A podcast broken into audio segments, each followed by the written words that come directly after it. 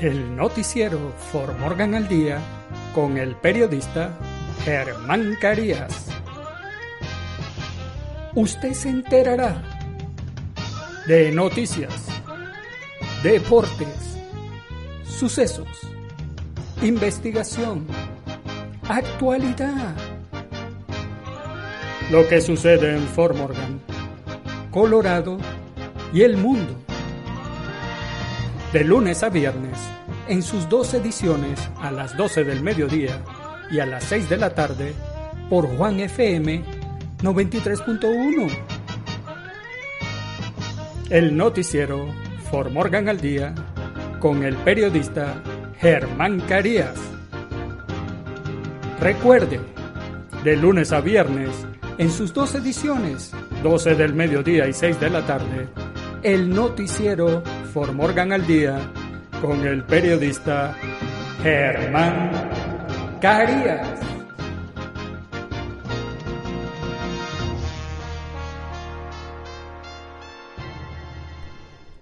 Hola, hola Formorgan, los saluda Germán Carías.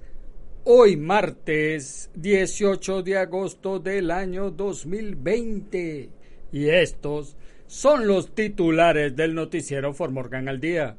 Se inauguró Poplar Hall, la nueva instalación del Morgan Community College de Fort Morgan, que contó con la presencia en la ceremonia del senador Cory Garner. Un miembro del personal del distrito escolar de Morgan R3 dio positivo a la prueba de COVID-19. El presidente Donald Trump anunció que aceptará la nominación republicana a la presidencia la próxima semana.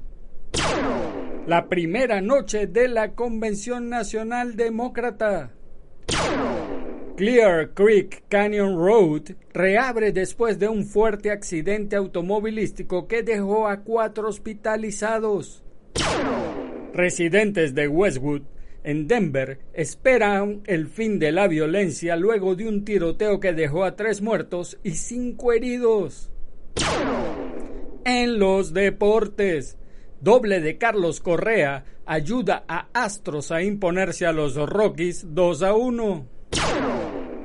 Con doblete de Lautaro y Lukaku, el Inter de Milán goleó al Shakhtar Donetsk 5-0 y avanza a la gran final en Colonia. Rugió la fiera en casa y doblegó 2 a 1 a Cholos de Tijuana. En nuestras secciones, ¿qué sucede en nuestros países? Huracán Genevieve sube a categoría 2 y Jalisco emite alerta.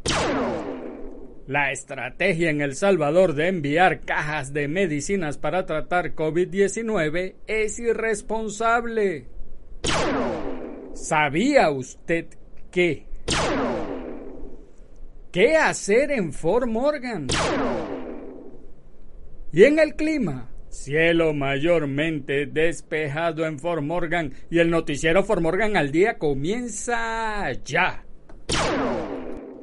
Se inauguró Poplar Hall, la nueva instalación del Morgan Community College de Fort Morgan, que contó con la presencia en la ceremonia del senador Cory Garner.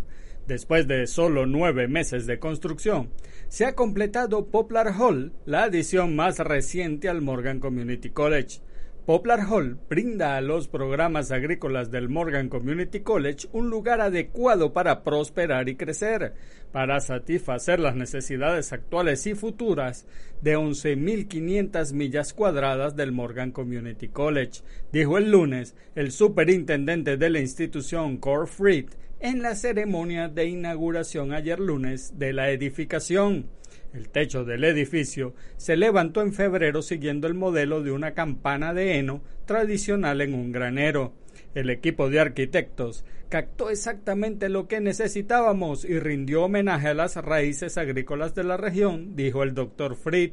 El doctor Fried agradeció a todos aquellos que hicieron posible la construcción del edificio, incluidos los donantes que contribuyeron con Poplar Hall, los contratistas y arquitectos que construyeron la estructura, y después de que el doctor Fried habló, presentó a la presidente de la fundación del Morgan Community College, Carrie Moffley, quien nuevamente agradeció a todos aquellos que lograron la edificación de Poplar Hall.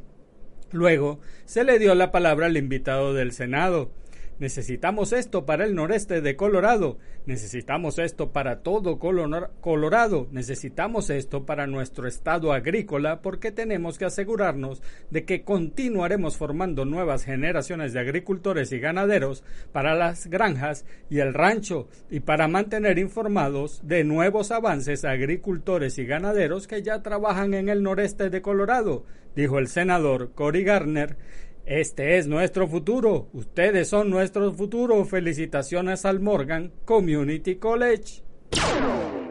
Un miembro del personal del distrito escolar de Morgan R3 dio positivo a la prueba de COVID-19. El distrito escolar del condado de Morgan R3 ha sido notificado de un resultado positivo de la prueba COVID-19 de un miembro del personal. Como medida de precaución, los miembros del personal que asistieron al mismo evento de capacitación y desarrollo profesional ahora están trabajando desde casa y están en cuarentena. El Distrito Escolar del Condado de Morgan R3, en colaboración con el Departamento de Salud del Noreste de Colorado, está trabajando diligentemente para garantizar que se implementen las medidas adecuadas para mantener seguros a todos los estudiantes y el personal y limitar una mayor propagación de la enfermedad. Desafortunadamente el COVID-19 afectará adversamente este año escolar. Esta no es la primera ni va a ser la última situación con la que tendremos que lidiar, dijo la superintendente interina Rina Frasco. Pero afortunadamente estamos preparados y tenemos planes de contingencia para responder de manera rápida y eficaz. Los esfuerzos proactivos se centran en clases seguras y saludables a partir de esta semana para los grados desde primero a octavo y en el Lincoln High School, con una fecha de inicio posterior para Fort Morgan High School a finales de este mes. Visite nuestro sitio web o página de Facebook para obtener la información más actualizada en www.morgan.k12.co.us. Estamos dedicados a brindar el entorno de aprendizaje más seguro posible durante esta pandemia de COVID-19. Con la orientación del Departamento de Salud del Noreste de Colorado, todo el personal del Distrito Escolar del Condado de Morgan R3 está siguiendo la orientación basada en el conocimiento científico más reciente sobre la propagación de COVID-19 y las recomendaciones de salud de la Academia Estadounidense de Pediatría descritas por el Departamento de Educación de Colorado y el Departamento de Salud Pública y Medio Ambiente de Colorado. El presidente Donald Trump anunció que aceptará la nominación republicana a la presidencia la próxima semana. El presidente Donald Trump ha anunciado que aceptará la nominación republicana a la presidencia la próxima semana, dijo durante un mitin de campaña en Wisconsin. Si bien los presidentes que enfrentan la reelección en general han evitado celebrar importantes eventos políticos en la Casa Blanca, Trump está evitando precedentes con su discurso en la convención, que será la piedra angular de la Convención Nacional Republicana de la próxima semana. La convención, que comienza el próximo lunes, concluirá el 27 de agosto con el discurso del presidente.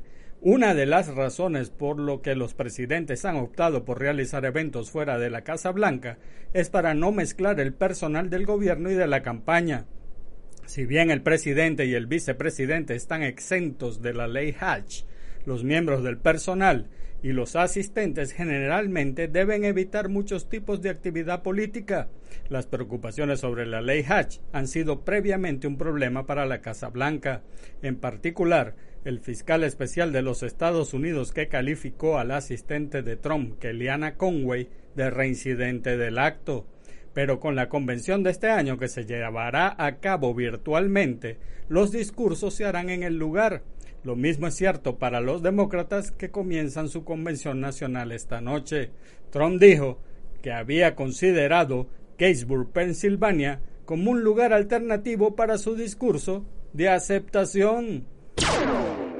La primera noche de la Convención Nacional Demócrata. Por primera vez se celebró una importante convención política virtualmente en lugar de antes de miles de simpatizantes.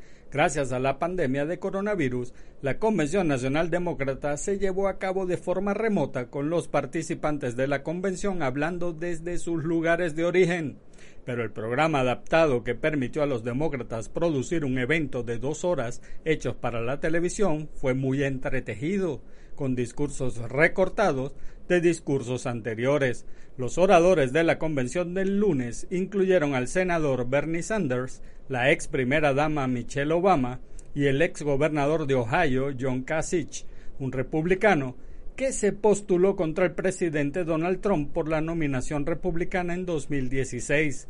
Kasich destacó a un grupo de republicanos desencantados que se han unido a Joe Biden a pesar de ser republicanos de toda la vida. Kasich se opuso al presidente Donald Trump por la nominación republicana en 2016. Kasich, haciendo comentarios pregrabados, trató de argumentar que es importante atemponer el partido a la política. A pesar de la presión política del flanco liberal del Partido Demócrata sobre Biden, Kasich dijo que cree que Biden no doblará a la izquierda. Conozco la medida del hombre, dijo Kasich, razonable, fiel, respetuoso, y nadie presiona a Joe. Joe Biden es el hombre para nuestro tiempo, tiempos que exigen que todos nos quitemos los sombreros partidistas y pongamos a la nación en primer lugar, a nosotros mismos y a nuestros hijos. Clear Creek Canyon Road reabre después de un fuerte accidente automovilístico que dejó a cuatro hospitalizados. Clear Creek Canyon Road ha reabierto desde Golden a través de la autopista 119 después de que cerró durante la noche debido a un accidente de fuego que envió a cuatro personas al hospital.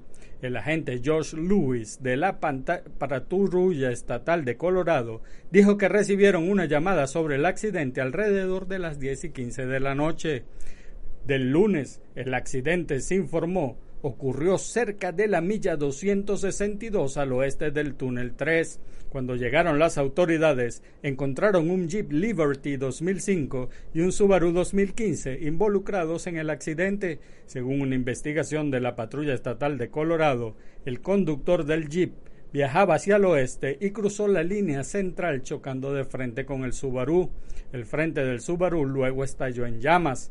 Cuatro personas fueron trasladadas al hospital. La conductora del G de 58 años tenía heridas moderadas. Sus dos pasajeros, una mujer de 58 años y un hombre de 43 años, ambos tenían lesiones graves y el conductor del Subaru, un hombre de 32 años, tenía heridas moderadas.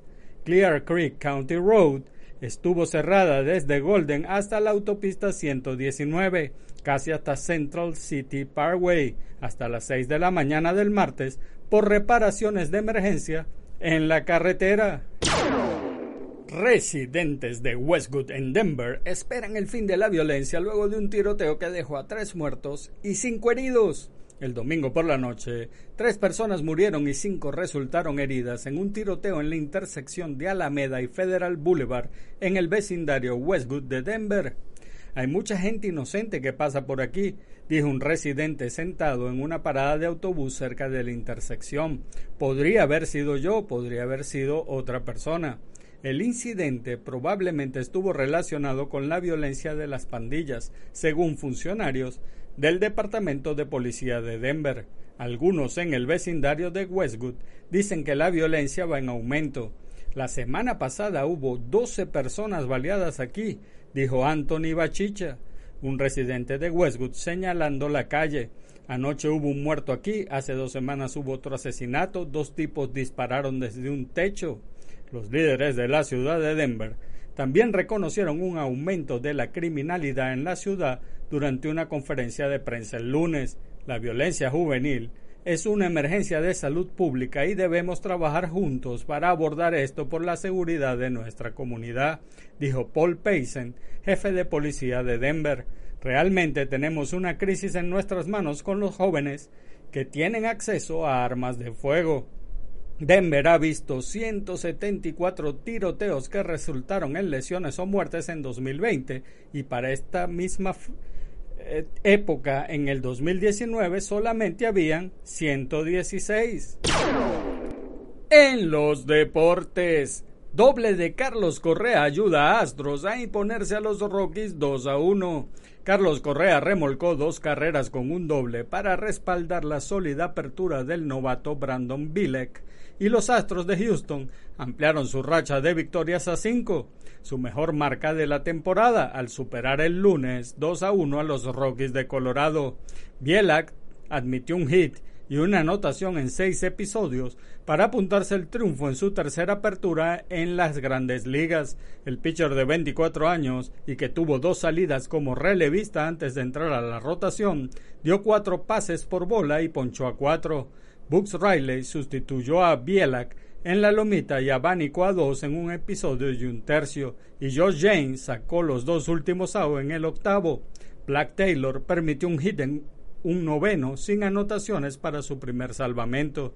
El abridor de Denver, Kyle Freeland, cargó con la derrota luego de conceder siete hits y dos carreras en seis entradas, con cinco ponches. Fue la primera vez que los Rockies perdieron un juego con Freeland como abridor esta temporada tras cuatro triunfos. Por los Rockies, el dominicano Raimel Tapia de 3-0. Por los Astros, el cubano Juli Gurriel de 4-2 con una anotada el puertorriqueño Correa de 4-2 con dos remolcadas y el venezolano José Altuve de 4-0. Con dobletes de Lautaro y Lukaku, el Inter de Milán goleó al Shakhtar Donetsk 5-0 y avanza a la gran final en Colonia. El Inter de Milán arrolló 5-0 este lunes al Shakhtar Donetsk en las semifinales de la Liga Europa y selló el billete para la final del próximo viernes en Colonia en la que espera el Sevilla. Unos dobletes del argentino Lautaro Martínez y del belga Romelu Lukaku, unidos a un gol de Danilo D'Ambrosio, le dieron una contundente triunfo al equipo del técnico Antonio Conte, que confirmó además su enorme solidez defensiva.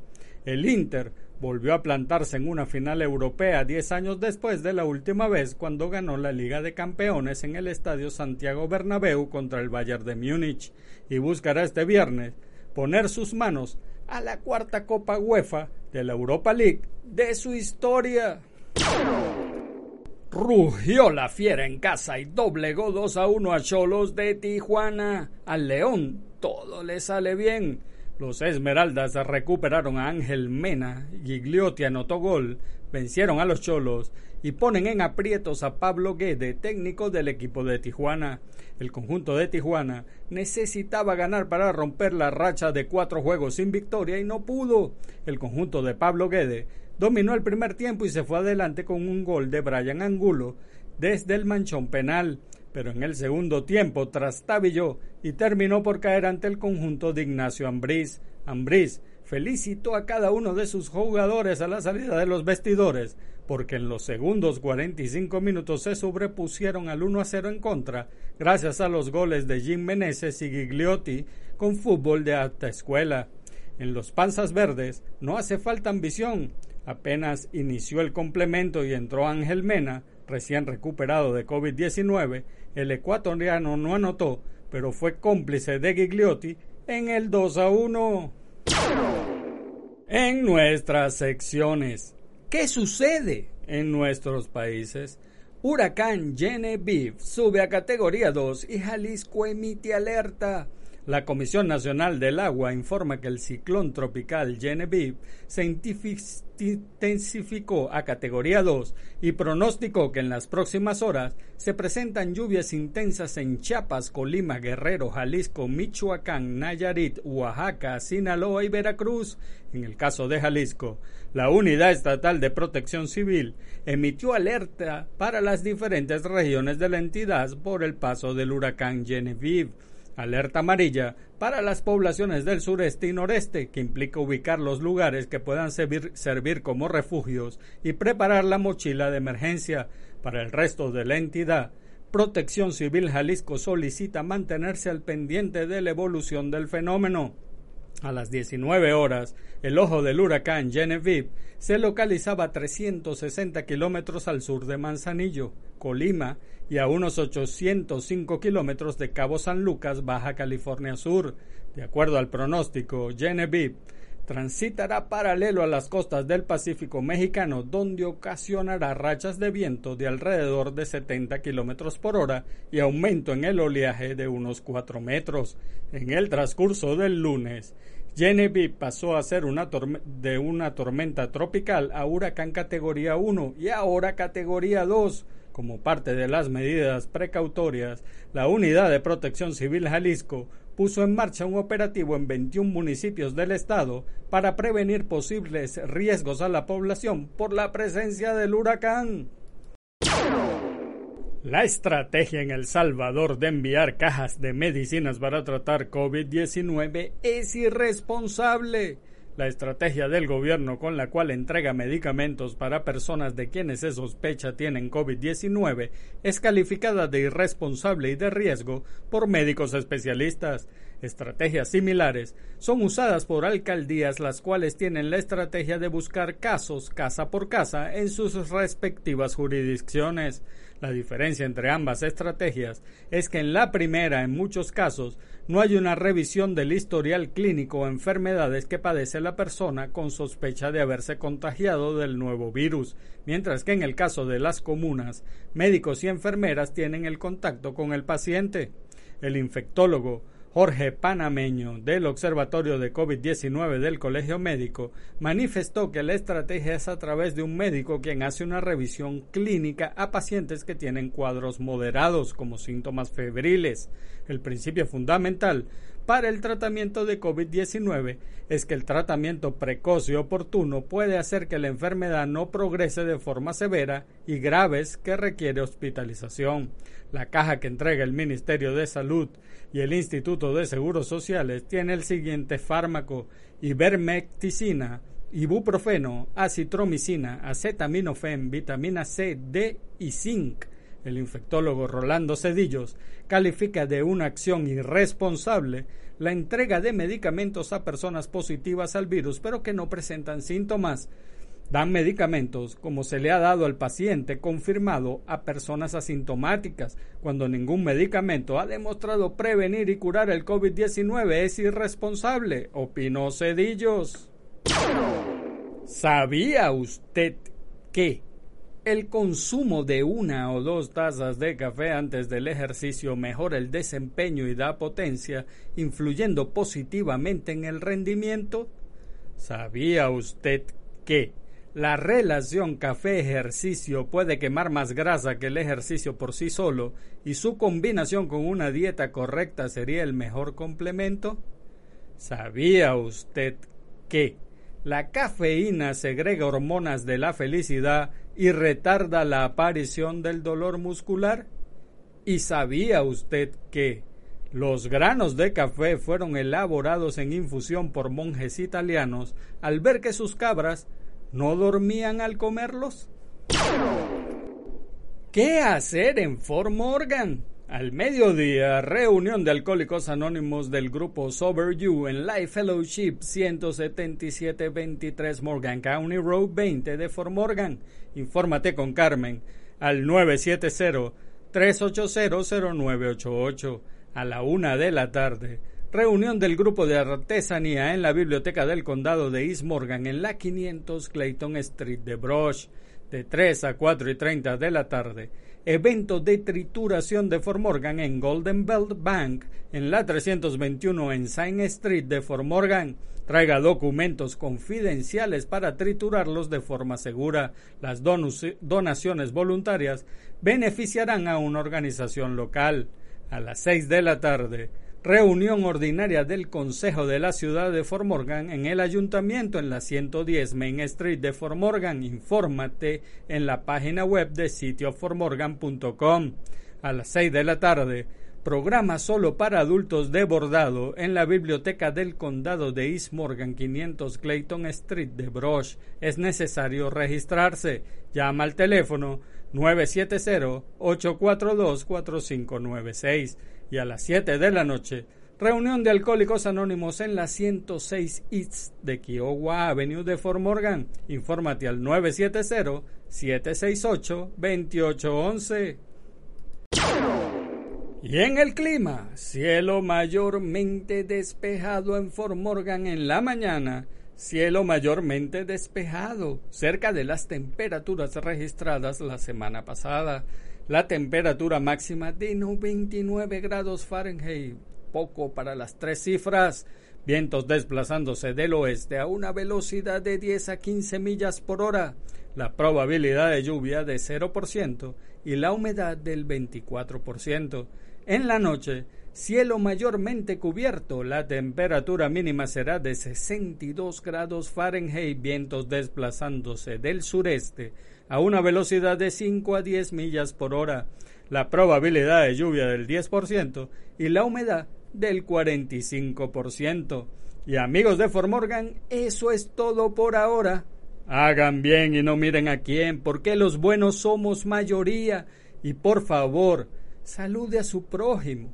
Es una buena costumbre dar los buenos días, las buenas tardes y las buenas noches y además saludar es gratis. Y recuerda, si Dios contigo, ¿quién contra ti? Se despide el periodista Germán Carías. Chao. el noticiero For Morgan al Día con el periodista Germán Carías. Usted se enterará de noticias, deportes, sucesos, investigación, actualidad. Lo que sucede en Fort Morgan, Colorado y el mundo. De lunes a viernes en sus dos ediciones a las 12 del mediodía y a las 6 de la tarde por Juan FM 93.1. El noticiero For Morgan al Día con el periodista Germán Carías. Recuerde, de lunes a viernes, en sus dos ediciones, 12 del mediodía y 6 de la tarde, el noticiero For Morgan al Día con el periodista Germán Carías.